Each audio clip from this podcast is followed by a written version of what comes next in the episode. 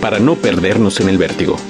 Para entender los acontecimientos y darles un contexto necesario, es imprescindible leer entre líneas, analizar y debatir entre noticias. Entre noticias. Una producción de rubenluengas.com.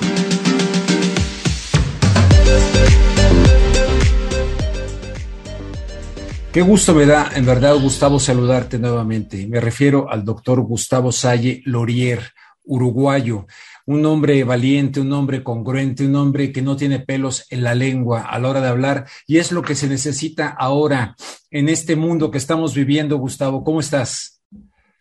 Muy bien, Rubén, y sobre todo tomando en consideración de, este nuevo encuentro contigo, un periodista de, larga y valiente trayectoria, independiente, con un poder de análisis eh, enjundioso, profundo. Así que verdaderamente es un gusto. Y además, dos este, personas que generacionalmente pertenecemos a, los mismos tiempos, digamos así, y eso nos, nos permite entonces una suerte de, balance, ¿no? Llegando ya a los sesenta y pico de años de edad, uno está en condiciones de, de efectuar balances y en alguna medida también este, proyecciones de futuro. Eh, sí, sobre todo para los que nos siguen, ¿no? Para los que nos siguen. Oye, Gustavo, de la última vez que platicamos ahora, eh, ¿qué has hecho? ¿Qué te ha, cruzado por tu mente? ¿Qué te ocupa y qué te preocupa? Correcto. Nosotros, Rubén, eh, tenemos en Uruguay dos eh, facetas. Por un lado, la faceta de la información, el estudio, el análisis, y por otro lado, la faceta de la militancia, de la militancia en la calle, la militancia en los medios de comunicación. Tú sabes que yo, cuando viajo de, de, mi hogar, de mi domicilio, que queda en Carrasco, Carrasco es un barrio de, de clase alta, es un barrio burgués, hacia la ciudad vieja, donde tengo mi, el estudio, este, donde voy precisamente a, estudiar, a analizar, y hay allí abogados con los cuales sigo en contacto. Tengo un viajecito de 35 kilómetros que lo hago en, mi camioneta, una Chevrolet Meriva, y normalmente lo hago haciendo un vivo que le, he llamado Subite a la Meriva. Y entonces ahí voy analizando situaciones nacionales e internacionales e imagino que las 250, 300 personas que me visualizan.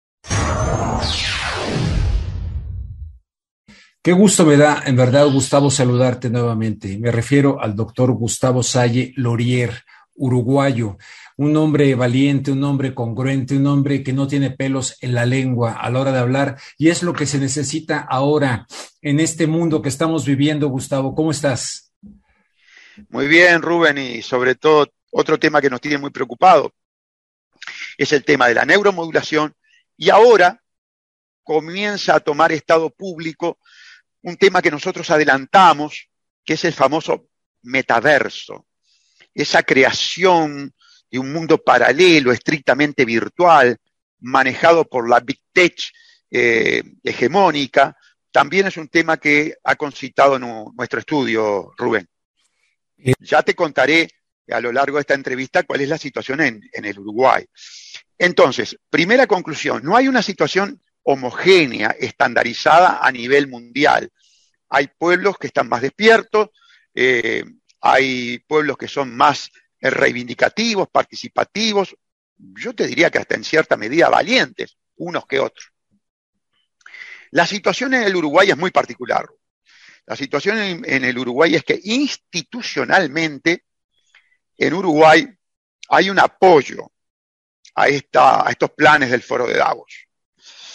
La partidocracia uruguaya, tanto la derecha como la izquierda, utilizando un lenguaje perimido, pero que nos sitúa históricamente, sobre todo a los veteranos, está de acuerdo con el nuevo orden mundial.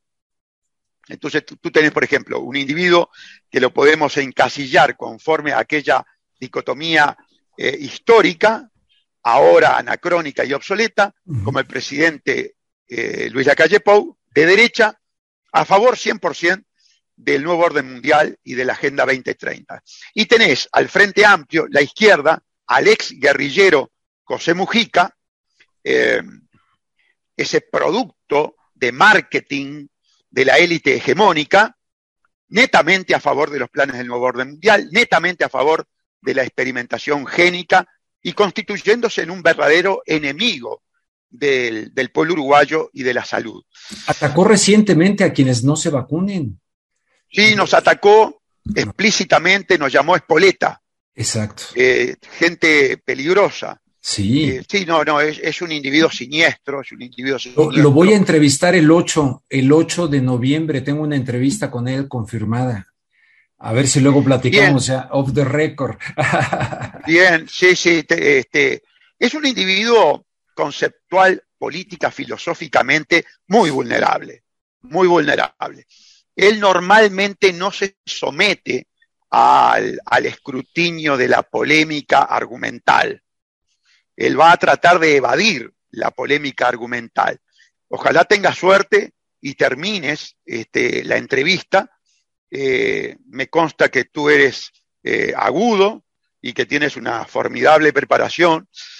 Eh, por lo tanto, es probable que los lleves a situaciones de, muy engorrosas para él, ¿verdad? Porque su vida ha sido digamos, una vida enmarcada, contextualizada por el delito, por la incongruencia, por la contradicción. Entonces, así las cosas, cuando se tiene que enfrentar con periodistas agudos, como es tu caso, bueno, eh, yo ya advierto que no la va a pasar bien. No te olvides que él eh, formó parte de una banda guerrillera que cometió todo tipo de crímenes en nombre de la liberación nacional y en nombre de una lucha de clases, ¿verdad? Eh, si bien él formaba parte de un movimiento foquista, tenía eh, obviamente elementos marxistas-leninistas en su, en su discurso. Entonces, de aquel marxismo-leninismo que exaltaba la lucha de clases, el proceso hegeliano, de tesis, antítesis, síntesis, a este Mujica que defiende el nuevo orden mundial, que se codea con la élite hegemónica, eh, las reacciones que se dieron se dieron en las redes y fueron reacciones contundentes de, de desprecio hacia una traición política tan grotesca, tan manifiesta como la que experimenta la izquierda en el Uruguay, ¿no? Eh, pero no admiten debate, no admiten debate. Y naturalmente, eh, entre la coalición de gobierno multicolor y el Frente Amplio, no discuten estos temas. Crean, Rubén, cortinas de humo de temas accesorios, intrascendentes, no estructurales, no modélicos, no con gravitación existencial, para generar perfilismo político, teatralización de oposición y mantener, por supuesto, la clientela electoral. Esa es la metodología. Mm. Lo mismo está pasando por acá. Fíjate que en una de las conferencias de prensa del presidente de México, Andrés Manuel López Obrador, se le ocurrió eh, referirse a la Universidad Nacional Autónoma de México como una universidad que había perdido su esencia, que se volvió al neoliberalismo, al individualismo y que dejó de formar y capacitar cuadros de profesionales comprometidos con las causas sociales, lo cual en gran medida es verdad, de acuerdo con el entorno, yo estudié ahí. Y en gran medida es verdad, pero ahorita la gran polémica en México es esa, o sea, se puso así en la agenda una discusión como lo que tú acabas de, como lo que tú acabas de decir en este momento, ¿no? En lugar de estar hablando de cuestiones realmente, no digo que lo de la UNAM no lo sea, es muy importante, pero eh, de eso estamos hablando ahorita y entonces eh, tienes un grupo de derecha, tienes un grupo de izquierda y, y ahí se arma el, el, el, el, el merequetengue. Pero a fin de cuentas, de este tema de fondo, Nada, absolutamente nada. Nadie lo toca, ¿eh? Ni los del PAN, ni los... Todos están como de acuerdo. Sabes que también aquí el rol de la Universidad de la República, la UDELAR, de la cual yo soy egresado como doctor en leyes y ciencias sociales, ha sido una posición tan abyecta, tan obsecuente, tan perversa, que yo quemé el título en forma pública como un acto simbólico de repudio a la actual UDELAR. El rector de la universidad, Arín, eh, utilizó criterios de discriminación farmacológicos, así que este es el panorama en el Uruguay. La partidocracia, el sindicalismo eh, marxista-leninista, la UDELAR marxista, todos plegados a la estrategia de Henry Kissinger. Porque tenemos que ser claros. Sí. Allí está Henry Kissinger de vuelta, ¿eh? Sí, qué, qué, paradoja tan, tan tremenda, pero desgraciadamente, eh, ¿por, ¿por qué si, o sea, cómo es que, perdón, pero personas como tú, como yo, como otros, pensamos de la manera que pensamos y tanta gente nos ve como marcianos? O sea, estamos en el mismo planeta. Eh, ¿De qué dependerá, sinceramente, de qué dependerá? Porque eh, vamos a decir, no, es que yo soy periodista. No, la verdad soy una anacoreta aquí, o sea, ando navegando prácticamente solo en esta labor aquí en México.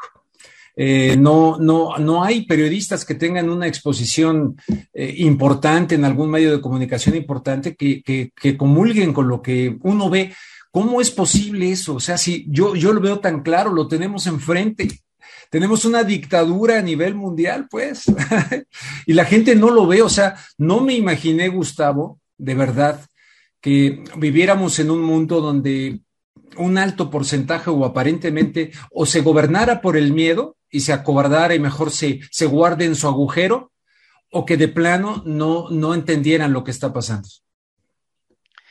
Anacoreta. ese, ese, término este, utilizó el presidente de la República para conmigo. ¿Ah, sí? Este, sí, efectivamente. Ese fue el, ese fue el calificativo que, que utilizó este, un individuo que es de estirpe política, que está acostumbrado a pactar con, con, el diablo, ¿no? Está acostumbrado a los pactos fáusticos, sin lugar a, a ninguna duda, y que tiene un caradurismo este, sin precedentes, un individuo que llegó al gobierno y recuerdo que dijo que iba a ser garantía de transparencia, un diario, un periódico de acá de la capital importante, vinculado al Opus Dei, vinculado a los peiranos, los peiranos fueron unos banqueros que hicieron una estafa importante en el país, eh, recabó un titular, una portada que justamente lo ponía a la calle Pou diciendo que era garantía de transparencia, y después Rubén celebró todos los contratos más importantes que ha tenido hasta el momento el país, encerrado entre cuatro paredes con los empresarios y, por supuesto, empresarios. Grave. Está muy ah, bueno eso de, em, déjame anotarlo, empresarios. Empresarios. Está muy bueno, sí. Eh, yo siempre fiel a, este, a la lealtad intelectual, ese es un término que utilizó Javier Milei, este, el argentino, para referirse a estos empresarios que utilizan el capitalismo de amiguetes. Mm. Lamentablemente, Milei responde a ese capitalismo de amiguetes porque Milei es uno de los tantos economistas que apoyan el foro de Davos y mm. que dice una cosa para el electorado mm. y hace otra cuando, o seguramente va a hacer otra cuando llegue al, poder. Yo este, escuché el otro día tus, tus conversatorios con Nicolás Moraz y bueno, Nicolás este, se ha encargado con, mucha fundamentación, con elocuencia, de, desenmascarar a la figura de Milei en la política argentina. Pero bueno, volviendo al tema, el tema, el, término es de él, empresario. Empresario es el empresario que lejos de eh, avenirse a las reglas de la competencia leal, eh, sincera, eh, ortodoxa, de un hipotético capitalismo eh, de mercado, utiliza los privilegios de la amistad con los políticos para obtener contratos y ventajas indebidas. Que vamos a ser claros, Rubén. Esa es la práctica normal, común, habitual, ortodoxa que tiene el sistema capitalista. Es decir, el capitalismo como un sistema de libre mercado, donde todos podemos eh, presentarnos en una situación de igualdad, está solamente en la fantasía de sus apologetas. Absolutamente. Ahí está. Este, yo respeto mucho a quienes se manifiestan eh, anarco-liberales, ¿no?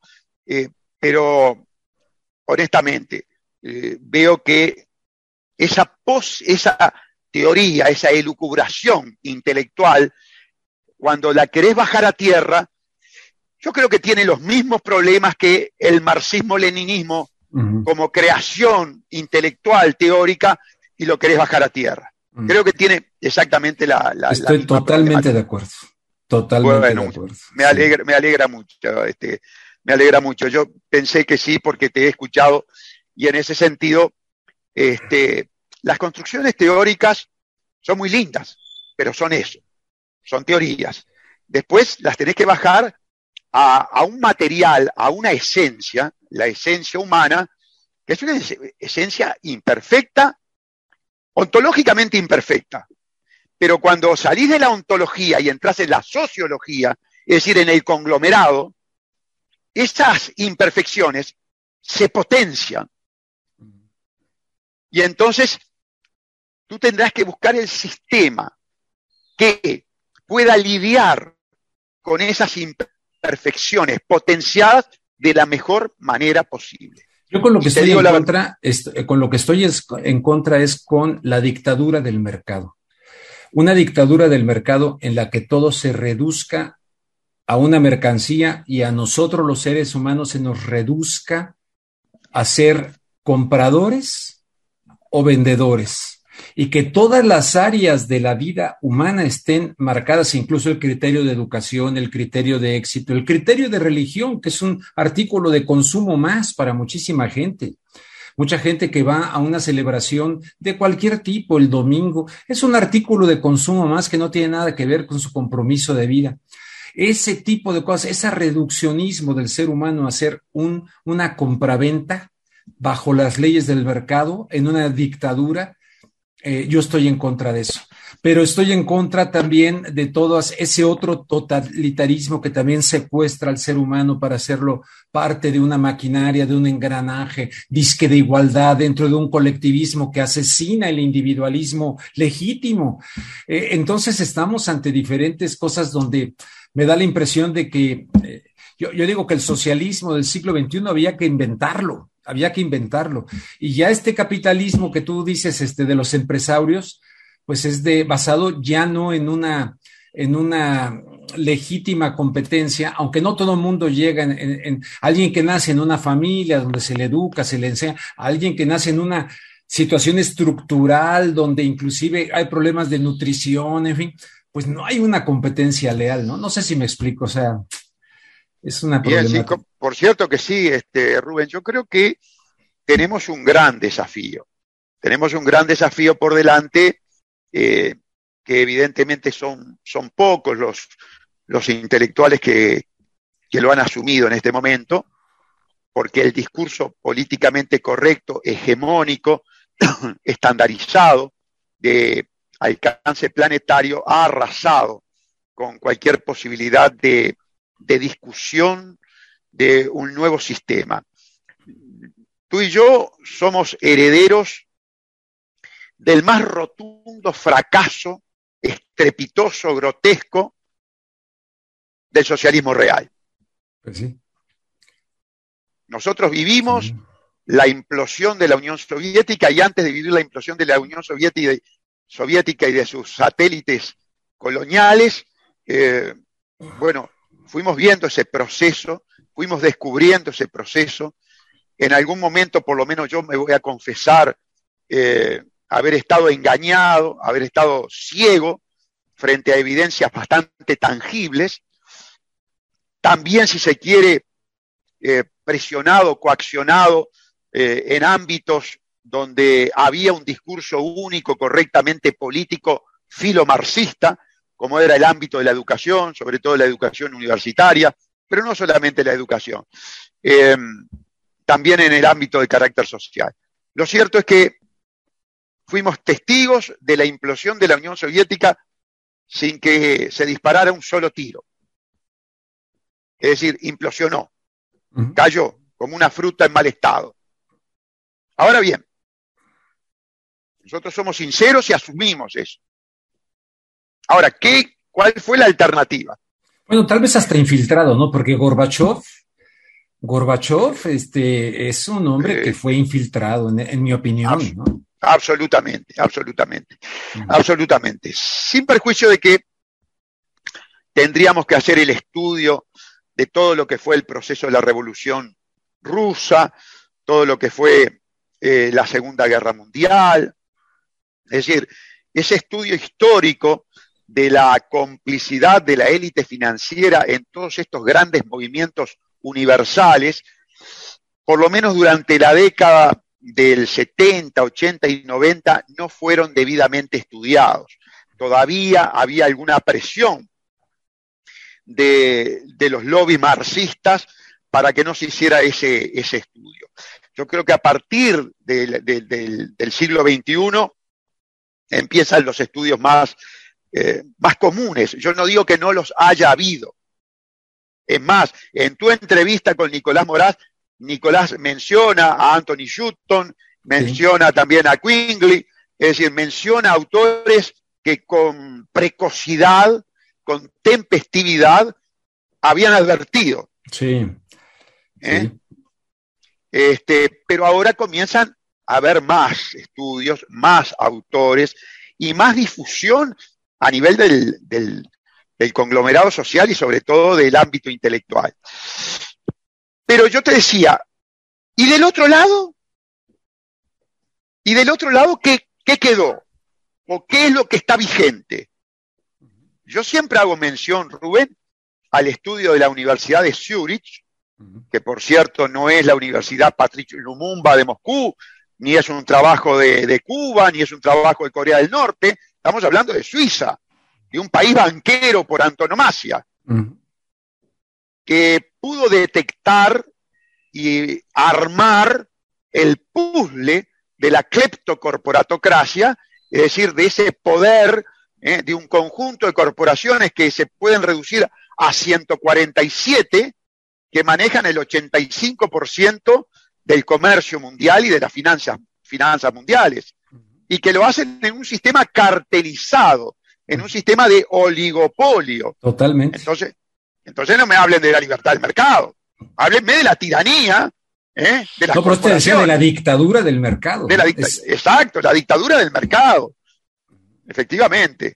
Sí. Y, dentro, del cual, dentro del cual está el tema ahorita farmacéutico, ¿verdad? el de las vacunas, pero que rebasa por mucho, porque aquí ya no hay nada más el tema estrictamente del negocio de las farmacéuticas, pasa por ahí, sino que hay eh, una, una, idea verdaderamente eh, aterradora respecto a donde quieren llevar al ser humano.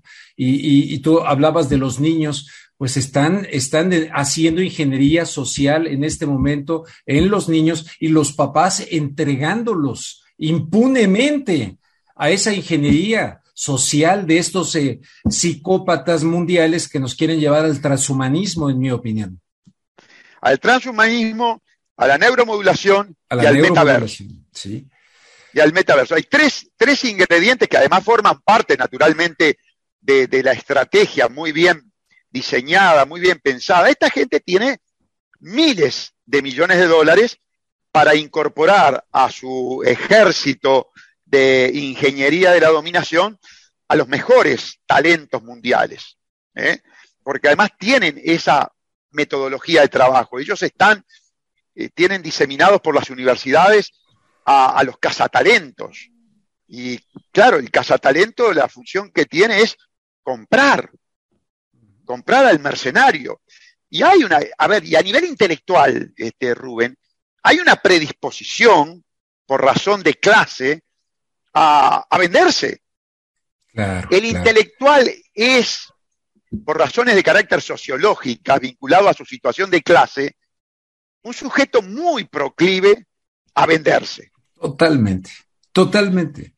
Y en ese sentido es válida la crítica del presidente mexicano a, lo que han hecho con la UNAM, generar personas que estén totalmente voluntariamente dispuestas a venderse al mejor postor, en lugar de tener un compromiso ético. Yo surgí de la universidad y me marcó definitivamente esa, esa parte, eh, me marcó definitivamente a un compromiso con la sociedad con la que vivo, pero otros lo único que quieren es lucrar desde el periodismo.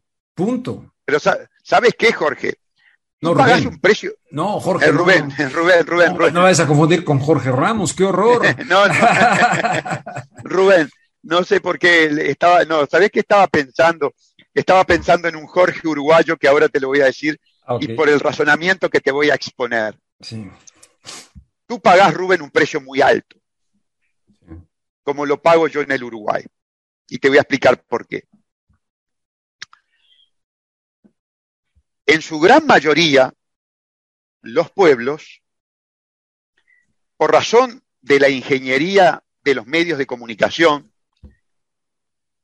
endiosan a estos intelectuales sistémicos.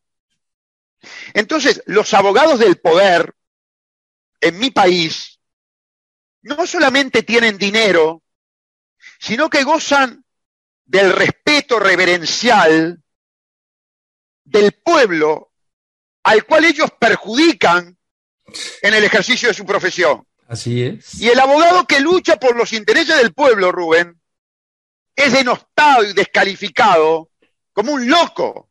Así es. Entonces, claro, entonces vos, el estudiante de derecho, el individuo que está próximo a, a recibirse, mira al fiscal, al ex fiscal general Jorge Díaz Almeida, un comunista al servicio de la Central de Inteligencia Americana, por el cual el, periodismo y la clase política tiene un respeto reverencial, y por otro lado mira al doctor Salle, que denunció la estafa, la, corrupción estructural, las grandes estafas realizadas en connivencia entre los empresarios y los políticos, que hoy toman estado público, que fueron absolutamente encajonadas por este ex fiscal y ven que soy objeto de denostación, descalificación y ayer amenaza de muerte.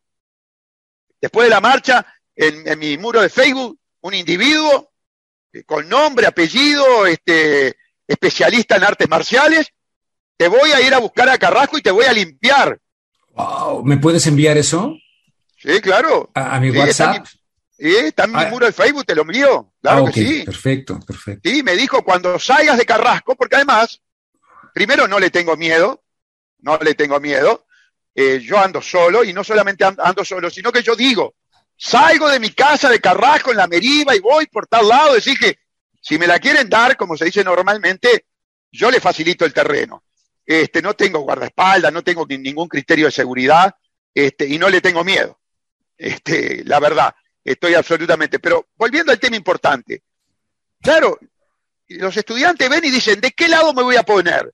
Si yo tengo un pueblo obsecuente que si me juego por ellos y denuncio las estafas de los políticos con los empresarios, este mismo pueblo perjudicado, este mismo pueblo empobrecido, me va a criticar, me va a condenar, me va a denostar, me va a ridiculizar. Ese es. Tremendo lo que estás narrando porque es absolutamente cierto. Basta con que alguien se gane ese corazón y esas mentes de ese pueblo y le crean para que todo aquel que pueda advertir, pero ojo con esto, sea también este destruido por ese mismo pueblo que no se percata de por dónde van los catorrazos, como decimos en México. Claro, claro, claro. Y estoy seguro que te pasa a ti en el ámbito del periodismo. Sí. Te pagaste un precio carísimo. Sí. Y que lo pagaste desde hace mucho tiempo, porque yo vi la, la entrevista que le hiciste a, a Vicente Fox, cómo te le plantaste, cómo, cómo, con qué valentía, y, y era el presidente de, una potencia sudamericana, centroamericana. Ya, ya era expresidente en ese momento, ya era expresidente, pero con mucho poder todavía. Sí. Claro, claro, son tipos poderosos porque son tipos de la élite. Sí. Son cipayos que siempre tienen poder. Sí. Nunca lo pierden. Sí, ese, ya que mencionas esa entrevista, él salió fúrico de ahí y salió preguntando, ¿quién es el gerente? ¿Dónde está el gerente? ¿Dónde está el gerente? Eh, fíjate que años después llegó a la presidencia de esa, de ese, no voy a decir el nombre porque todavía me pueden afectar, llegó a la presidencia alguien de todo ese grupo, ¿no? De, de la empresa donde yo trabajaba, un mexicano este, llegó a la presidencia y hasta ahí nada más te digo, fue cuando yo, bajo esa presidencia, yo salí. Eh, no me corrieron como tal, pero vaya. Qué barbaridad, ¿no? O sea, un cambio de editorial, eh, tratando de presentarme ante la audiencia como un títere que después de hablarles de Irak y explicarles una serie de problemas del mundo, ahora me querían poner de publicista de telenovelas. O sea, una manera de hacer claro, brutal, ¿no? Eh, con un mexicano, fíjate, con un mexicano y, otro mexicano que era su mano derecha. No me ocurrió ni siquiera con los estadounidenses, déjame decirte, pero en fin. claro, pero bueno, pero es bueno que tú describas eh, el tipo de eh, situación aflictiva que has tenido que vivenciar en función de, de tus principios, de tu postura, de tu convicción y de tu acervo moral. Porque para mantener estas posturas, eh, Rubén, hay que tener acervo moral. Sí, así es. Porque las tentaciones, las formas, primero el, poder busca comprarte, captarte, ¿eh? entusiasmarte, cooptarte a través de, distintas propuestas. Yo tuve, te lo digo porque lo he dicho más de una vez, yo tuve la oferta de un cartel de la droga para financiar mi campaña electoral, que era una campaña electoral súper este, austera, modesta, sin recursos. ¿Y recibiste una oferta para financiar? Absolutamente. Vino un colega vinculado al cartel y me dijo, doctor, hay un millón de dólares para tu campaña. Imagínate que yo hice la campaña entre préstamos del Banco República y préstamos de un amigo con no más de 35, 40 mil dólares. ¡Wow! ¡Wow! Claro. Era, era el cambio chico.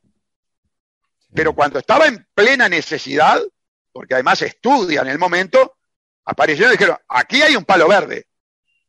Y yo te puedo garantizar, Rubén, con un palo verde, yo era senador. Ahora, iba a ser senador del narcotráfico. Por supuesto. Por, eso yo digo lo siguiente, cuando yo veo un partido nacional que tiene una campaña electoral de 5 o 6 millones de dólares, cuando yo veo un frente amplio que tiene una campaña electoral de 5 o 6 millones de dólares, yo no tiemblo en decirte, Rubén, que fueron financiados por el narcotráfico. Pero por supuesto. Fíjate qué bueno que dice eso porque acá la gente ve a Uruguay, eh, a lo lejos, ¿no? Uruguay, así como que, y, como que no se piensa que ese país chiquitito, todavía está la imagen del expresidente del cual hemos hablado, bonachón en su Volkswagen, viviendo como San Francisco de Asís, etcétera, ¿no? Entonces, todo mentira, ¿eh? Todo mentira, ¿eh? No vive todo así. mentira. No, no es que no viva así. Bueno, él tanto le da vivir así o no. Este, no es un hombre muy preocupado digamos, y sobre todo por la edad y por la constitución familiar y por su historia, eh, pero no, no, es un individuo que maneja fortunas, no personales, pero sí institucionales. Mm. Él fue un estafador, el gobierno de él fue una permanente estafa, un saqueo al pueblo uruguayo. Es un ladrón. Wow. es un ladrón. Mm. Eh, Además de ser pero, pero ese, ¿a quién le robó y a quién le otorgó ese dinero? Porque, pues yo, han ido periodistas a entrevistarlo allá, uno le hizo, le está haciendo un documental, una película, Saúl Alvidres. Eh, llegó impresionadísimo de su sencillez, ¿no? Y luego lo escuchas hablar y la verdad es que dice cosas maravillosas desde el punto de vista filosófico, humano, ¿no? Es un embustero, es un embustero intelectual, es un ladrón. Wow estafó al pueblo uruguayo, trajo la peor legislación, las peores privatizaciones. Bueno, yo te voy a ilustrar. A ver. Para que tengas elementos para la entrevista. Sí. ANCAP y UTE son dos empresas emblemáticas públicas del Uruguay. Una vinculada a los combustibles, ANCAP, y la otra UTE a la energía. ANCAP. La izquierda, ANCAP y UTE. Ok. Sí. Esas dos empresas siempre fueron emblemáticas y el gremio, el PIT-CNT, la Central Única de Trabajadores, que es dominada desde sus orígenes por el Partido Comunista Uruguayo, siempre defendió su carácter de empresa estatal. En el caso, en ambos casos, con el monopolio de los combustibles y la energía hasta determinado momento. Siempre se acusó a la derecha de querer destruir esas empresas estatales mediante la privatización. La peor privatización de UTE y ANCAP la hizo el delincuente José Mujica Gordano. ¿Y sabes con quién lo hizo? Con el asesoramiento del ministro de Economía del gobierno de Luis Alberto Lacalle Herrera. Se llama Ignacio de Posadas. Ignacio de Posadas. ¿Y cómo fue el sistema para privatizar perversamente UTE y ANCAP? se efectuaron modificaciones legislativas en sus cartas orgánicas y se permitió que dinero público de UTE y dinero público de ANCAP se virtiera, se llevara a una empresa privada llamada Gas de Sayago. Empresa que estaba, Gas de Sayago, empresa que estaba bajo el marco normativo privado de las sociedades anónimas, ley 16.060. Por lo tanto, sus directores manejaban gas de Sayago con dinero público de UTE y ANCAP, como tú manejas tu billetera, Rubén. Wow.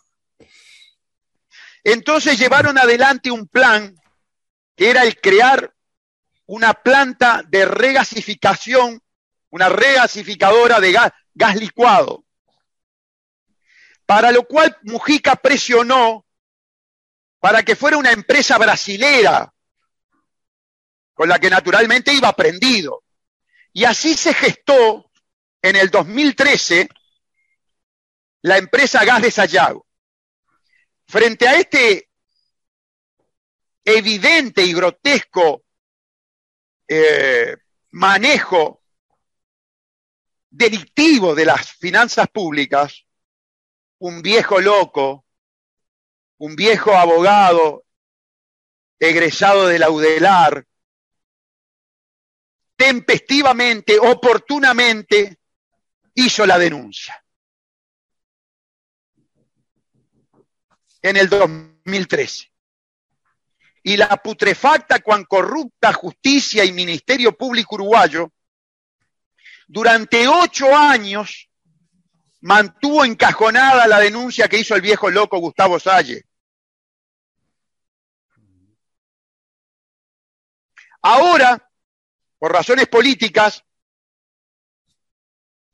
reflotan la denuncia del doctor Salle, en la que están involucrados toda la casta política, el Poder Judicial, el fiscal general, ahora renunciante, Jorge Díaz Almeida, el fiscal de la causa, Luis Pacheco, todos por omisión y otros por comisión, le robaron al pueblo uruguayo más de 300 millones de dólares.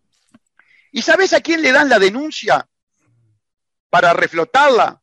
No se la dan al abogado que denunció tempestivamente, se la dan al abogado de una empresa privada que estafó a UTE y que este abogado que hoy es denunciante por cuenta de UTE de la situación de la regasificadora, en su momento fue el abogado del estafador de UTE. Qué barbaridad. Es decir, lo tenés de un lado y del otro con respecto a UTE. Este tipo de, actitudes grotescas, inmorales, antijurídicas, es la que hay que soportar. Claro, es un abogado del poder, es un abogado vinculado al Opus Dei, no es el, doctor Salle de la calle, del, barrio, no, no. Son abogados vinculados a los lobbies, lobby masónico, lobby judío, sionista, lobby eh, del Opus Dei, lobby jesuita, otros vinculados al lobby del LGTB, ¿eh? todos grupos de presión. Ahora, si sos un abogado sencillo, que no perteneces a ninguna de estas cofradías, ninguna de estas fraternidades, ah, sos el loco. Más allá de que el tiempo y los hechos demostraron que fuiste oportuno al denunciar la estafa. Bueno, esa fue la forma en que procedió Mujica, pero te puedo mencionar Pluna, te puedo mencionar Regasificadora, los negocios con Venezuela, en los que participó Almagro, ¿eh? otro delincuente. Oye, Almagro, ese, es un delincuente, Almagro. No, no, ese es otro delincuente. Pero Almagro además es un delincuente inmoral. Inmoral no porque el inmoral conoce la moral, un amoral, no conoce la moral. Amoral, sí. Amoral. Que de Tupamaro se pasó a cachorro del imperio, a adulón del imperio en la OEA. Totalmente. Estuvo vinculado a todos los negocios fraudulentos del Frente Amplio con Venezuela también los denuncié. Al mismo fiscal Luis Pacheco que archivó. A mí me han archivado todas las denuncias estructurales de, corrupción estructural en las que estaba metido precisamente el Frente Amplio, tanto Tabaré Vázquez como José Mujica. ¿eh? Y vuelvo a repetirte, hay una yunta, ¿eh? hay una simbiosis funcional entre el guerrillero y Nacho de Posada, Ignacio de Posada, abogado de las corporaciones, que siempre se ha valido de la ingeniería jurídica para perjudicar al pueblo uruguayo. Vaya que me estás dejando tarea de aquí al 8 de noviembre para ponerme a estudiar todo esto.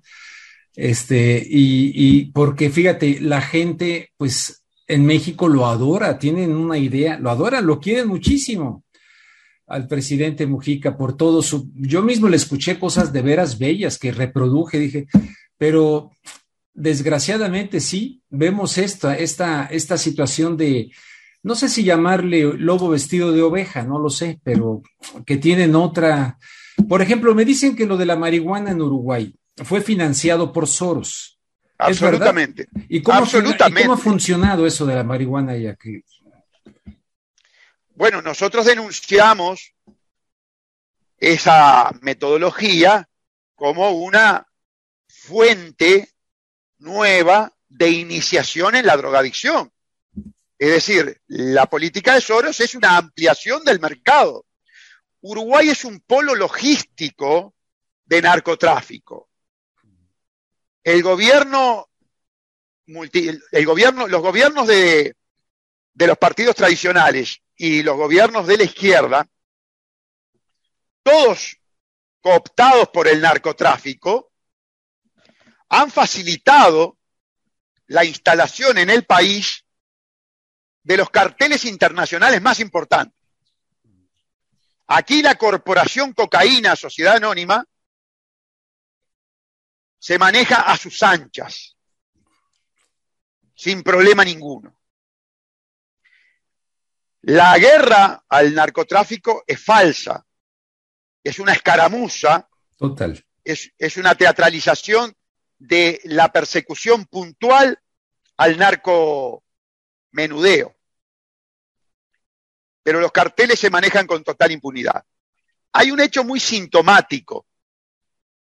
En Uruguay los casos de sicariato y guerra de, narcos se produce en, en la estructura social más baja, marginal, en los estamentos marginales de la sociedad que es la lucha por el dominio geográfico. Ahora, el narcotráfico es una pirámide. En la cúspide está el sector financiero, los bancos. Yo diría que hasta podríamos ir más arriba, las monarquías.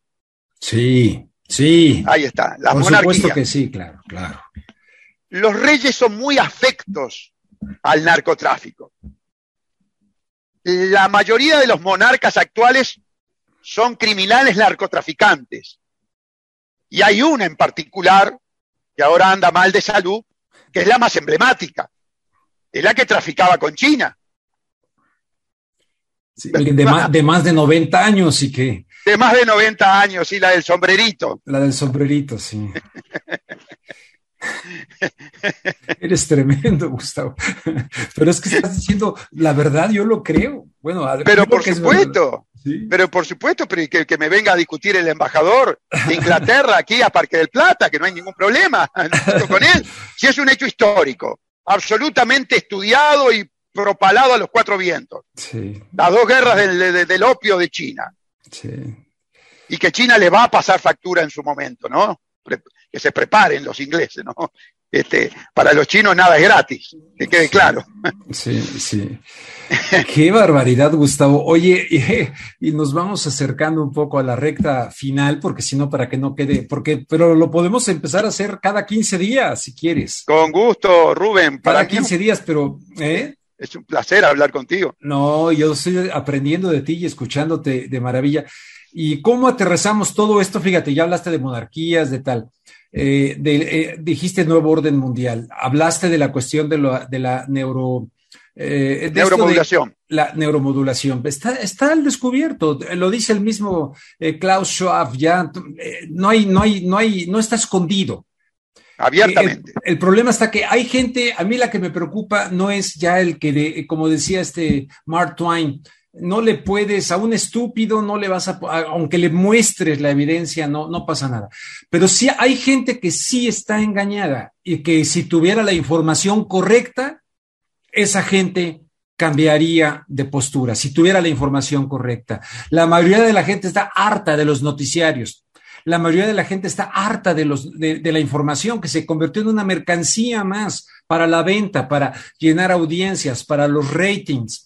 Entonces, dejó de existir una información para que tenga herramientas el ciudadano, el ser humano, eh, eh, tenga herramientas para pensar, reflexionar y transformar su realidad.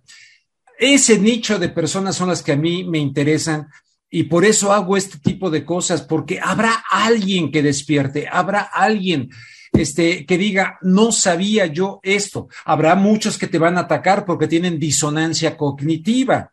Lo que no les suena y, no es música para sus oídos, pues les destruye su identidad, sus creencias, ¿no? La mayoría de los médicos en el mundo me, me queda claro, no, no, no, no, no, no te ven para curarte, te ven para eh, administrar tu enfermedad y para darte medicamentos, punto, y servir a lo que les enseñaron en las universidades, pero no para curarte, porque un enfermo curado pues no es negocio. Entonces estamos ante una situación, eh, empezaste con lo de los niños, urgente, apremiante, donde francamente yo sí digo, no se puede uno quedar callado, no se puede uno quedar eh, ante esta situación. Pero además, Rubén, no son las farmacéuticas. No son, claro. Es, es Larry Fink. Es, entre otros, sí. Entre otros, pero bueno, ese, ese tiene, este, al, frente del timón está de las 24 horas, 22. ¿Te das cuenta? Sí, este, Claro que son entre otros, que los podemos mencionar. Pero, a ver, cuando hablamos de, de la farmacéutica, estamos hablando de los fondos de inversión. Estamos hablando de BlackRock, eh, de Vanguard, de este otro State Street o Street State, una cosa así, que es el segundo. Más metidos, metidos, metidos, eh, BlackRock, metidos en Pfizer, de, ah, metidos en Antena 3, que un amigo le dice a la televisora Antena 3 en España, Gangrena 3, y todos esos medios de comunicación que ahora están eh, queriendo este, caricaturizar este, a cualquiera que no piense en el pensamiento único que nos quieren imponer, ¿no? Pero ahora, Rubén, la frutilla de la torta, ya para que este, la cosa sea completa. Foro de Davos es la polea de transmisión de una élite hegemónica que efectivamente tiene en su seno distintas eh, facetas, distintas etnias, distintas religiones, distintos lobbies. Estamos de acuerdo. Pero hay dos que comandan el tema y hay que identificarlos. Masonería y sionismo. Esas, esos dos centros de poder planetario son fundamentales en el diseño, en la estructuración del plan de la Agenda 2030, del plan de la neuromodulación, del plan del metaverso, ¿verdad? Que va a ser, bueno, eso sí, la tiranía más perfecta y eficiente que haya podido concebir el cerebro humano. Para la gente que no, no sabe qué es eso del metaverso, ¿qué, ¿cómo se lo explicas? El metaverso, lo primero lo tenemos que relacionar con la redefinición que emerge del foro de Davos, dada por este viejo perverso que es Klaus Schwab, que el individuo, a partir de la cuarta revolución industrial, a partir de toda esta conspiración que se puede dar por los adelantos científicos y tecnológicos, ya no será una entidad biológica, física y espiritual, sino que va a pasar a ser una entidad biológica, física y digital. Exacto. Digital. Sí. Es decir, se va a desespiritualizar al ser humano para digitalizarlo. Y se presenta la digitalización y la desespiritualización como una suerte de evolución del ser humano.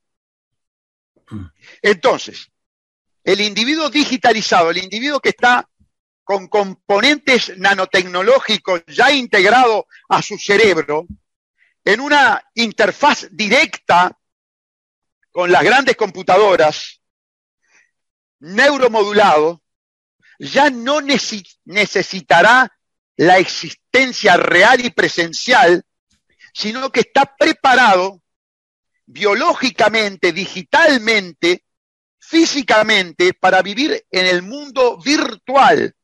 Esto que estamos haciendo va a ser la forma normal, habitual, ¿eh? cotidiana y la presencialidad va a pasar a ser algo extraño, algo heterodoxo, algo atrasado, algo imperfecto, algo del Homo sapiens, cuando en realidad vamos a una humanidad donde desapareció el Homo sapiens, porque el Homo sapiens, una vez que se logre el transhumanismo y la neuromodulación, será cosa del pasado, y de un pasado además eh, digamos, poco evolucionado, de un pasado atrasado científicamente. Ya está este discurso, ya te dicen que a través del transhumanismo, de la ciencia y de la tecnología, tú podés potenciar tus capacidades cerebrales, tus conocimientos, tu, capacidad de almacenar conocimientos. Ya está todo el discurso propagandístico para el transhumanismo. Ya tenés al degenerado del Papa ¿verdad? Este, a, ese, a ese individuo despreciable, ¿eh?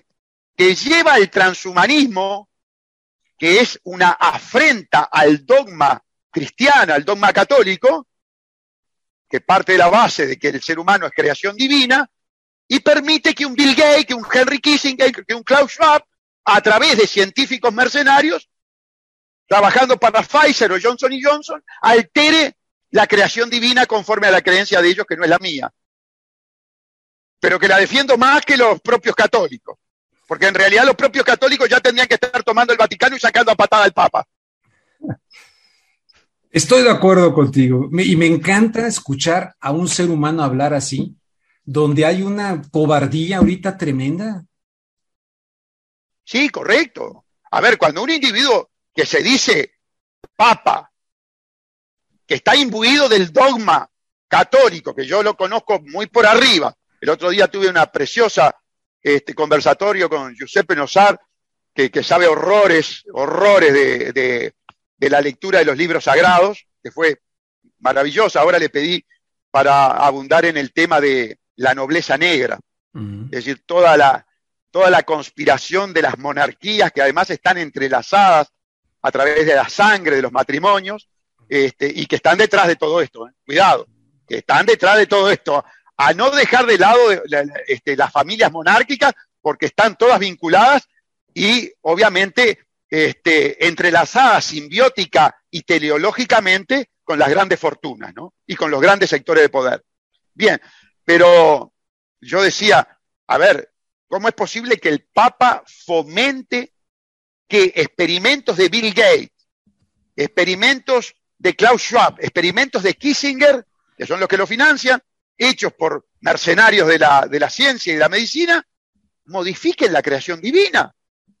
Porque yo pregunto una cosa, ¿no es para el católico el ser humano un individuo hecho por el Creador a su imagen y, semejanza? ¿No es ese el dogma? Sí, sí. Y yo sé que estoy hablando para un, pueblo eh, muy católico como es el pueblo mexicano. Bueno, pero entonces la gran mayoría de los mexicanos, ¿cómo es posible que no empiecen en las redes a pedir que, que dimita este papa transhumanista? Y lo está diciendo un agnóstico, ¿eh? Sí, sí, sí, me lo. Está diciendo un individuo que dice: si existe Dios o no existe Dios, yo no tengo elementos para, para poder llegar a conocer argumentos para definir esta, esta cuestión. Me recordaste a tu paisano Mario Benedetti que decía, bueno, si Dios existe, no creo que se vaya a enojar conmigo de que dude de su existencia. No, pero yo estoy totalmente de acuerdo con ello. Mario Benedetti decía. No, no, puede, no puede. Sí, este, personajes que cuidado, ¿eh? tenemos que manejar con mucho cuidado porque murieron en su gran mayoría eh, traicionando todo lo que habían dicho. ¿eh? Galeano y Benedetti, ah, sí, Galeano y Benedetti murieron frente amplista los dos. Y después que el Frente Amplio experimentó la transformación hacia el nuevo orden mundial, ¿no? Galeano inclusive llegó a decir que las venas abiertas de Latinoamérica habían sido el producto de una inmadurez eh, literaria. Llegó, a decir eso, sí, sí, sí. Sí, sí, sí, Y a mí me pasó una cosa muy extraña. Eh, eh, en un determinado día en mi audición de radio, yo toqué este tema y preguntaba, ¿y dónde está Galeano? ¿Dónde está Galeano? ¿Y qué te cuento que fue el día que, falleció? Y entonces uno me manda un mensaje y me dice, a Galeano lo están velando, doctor, se murió. Wow. Sí, tuve, digamos, ese, esa cosa del destino que yo preguntaba y él había muerto unos, unas horas antes. Eh, lo recuerdo porque está la audición allí. Este otro me dijo, está en la morgue. Este, bueno, lamentablemente había fallecido. Pero vuelvo a repetirte, y esto es muy importante, porque es una figura emblemática de la metamorfosis de la izquierda a partir de la implosión de la Unión Soviética, que fue una metamorfosis perversa porque terminó trayendo como sustitución de la lucha de clases, de la lucha entre burguesía y proletariado, a la lucha entre hombre y mujer, a la lucha entre heterosexual y homosexual. Entonces hoy el Partido Comunista tiene camisetas, eh, por ejemplo, en el Uruguay, eh, la banda que yo le llamo la banda homo lesbo comunista, y eso me costó muy caro. Este, al Che Guevara, ¿eh? que utilizaba, el fusil para limpiar homosexuales, con el arco iris de la bandera LGTB. En, en un disparate ¿eh? filosófico, político, religioso, este, axiológico, moral, lo, que quieras. Acá hubo algo similar, hubo una obra artística que generó mucha polémica de Emiliano Zapata, eh, presentado un poco como si Emiliano Zapata hubiera sido un gay. Eh, con un sombrero de color rosa, algo así, no recuerdo bien la obra, pero por acá ocurrió algo similar que generó mucha polémica. Bueno, sí, porque la ideología de género es la ideología de la élite, la están metiendo en, todas las, en todas las reformas educativas. Acá en el Uruguay, no te olvides que además eh, la Agenda 2030 es una agenda pedófila, ¿no? Busca la legitimidad de la relación sexual eh, infantil. Eso lo tenemos que dejar bien claro. La ideología de género, la Agenda 2030 es pedófila. Pero, eso no está en sus, en sus contenidos de, la Agenda 2030. Sí, eh, elípticamente están, sí. Y, te voy a explicar por qué. Es ingeniería jurídica y este es, el, es mi tema. Eh, ya lo estamos sufriendo en el Uruguay. Eh, se ha buscado eh, con este término tan nuevo que es empoderar, darle poder al menor, al infante, desprendido como sujeto de derecho de la estructura familiar opuesto eventualmente a la estructura familiar y asistido por el Estado a través de curadores o defensores que pertenecen a instituciones que defienden la ideología de género, se ha rebajado la patria potestad, se ha rebajado toda la protección constitucional de la familia heterosexual se le ha dado poderes de decisión sobre temas sexuales personalísimos que requieren una madurez psicológica, como es, por ejemplo, el de su transformación genital, ¿eh? operaciones para convertirse en transgénero, pueden en temprana edad y acudiendo a un juez, a un juez que está formado por instituciones internacionales que promueven la pedofilia, como es la UNESCO, como es la UNICEF, como es el, Centro de Estudios Judiciales eh, Americanos, el CEJA. Es decir, hay toda una estructura, toda una concepción ideológica para destruir la familia, para empoderar al infante, para darle, para considerar eufemísticamente que una relación sexual pedófila es el reconocimiento al derecho a la sexualidad precoz. Unos perversos, mal, mal, malnacidos, hijos de mil, ya sabes qué. Oye, Gustavo, no sé si esto si esto se para en, a la hora que le, marqué, no quiero que eso nos vaya a ocurrir. ¿Qué te parece si dejamos hoy hasta aquí y el próximo sábado continuamos donde nos quedamos. Para enterarle a esto y me pongo además a estudiar eh, más de la Agenda 2030 y todo esto que me estás diciendo y, y pudiéramos dejar esta charla hoy hasta aquí para este para, para que la continuemos. ¿Te parece bien ¿O, quieres, que abramos ahorita? No, no, no, no, no, no, me parece, me parece perfecto. Me, parece estupendo lo que estás diciendo y la verdad, yo sé que mucha gente ahora me va a decir que si ya soy de derecha, no, yo ya no soy ni de derecha ni de izquierda ni de arriba ni de soy un ser humano que está buscando qué pasa porque el mundo está muy raro y estoy de acuerdo con todo lo que estás diciendo. Eh, eh, ¿Cómo es posible que que acá eh, ya van metiendo toda esta cuestión de que eh, leyes para que si los niños pueden tomar su decisión, eh, que tienen un niño y que tome su decisión, que no le van a poner nombre ni siquiera, quizá cómo le van a llamar, pero no femenino ni masculino, para que él decía, no, no, no, me parece brutal, me estoy totalmente de acuerdo contigo. Es más, estoy totalmente en contra de este lenguaje de que ustedes, no como dicen ahora, eh, eso de que incluye, ¿eh? Todas, ah, chiques. Hace todas, me parece verdaderamente, además lingüísticamente aberrante, pero en fin. Sí, además rechazado por la Real Academia Española, ¿no? Exactamente. Oye, Gustavo, entonces, ¿te parece bien que lo dejemos aquí? Me parece perfecto, me parece perfecto, ha sido verdaderamente eh, este, un privilegio y disfruté enormemente. el privilegio es mío porque te estoy escuchando y estoy aprendiendo y me has puesto tarea enorme. Además, a ver, a ver si una parte de esto, déjame ya parar aquí. Entonces paramos. Entre noticias. Una producción de rubenluengas.com. Conducción, Rubén Luengas. Edición, Pastor Delgado.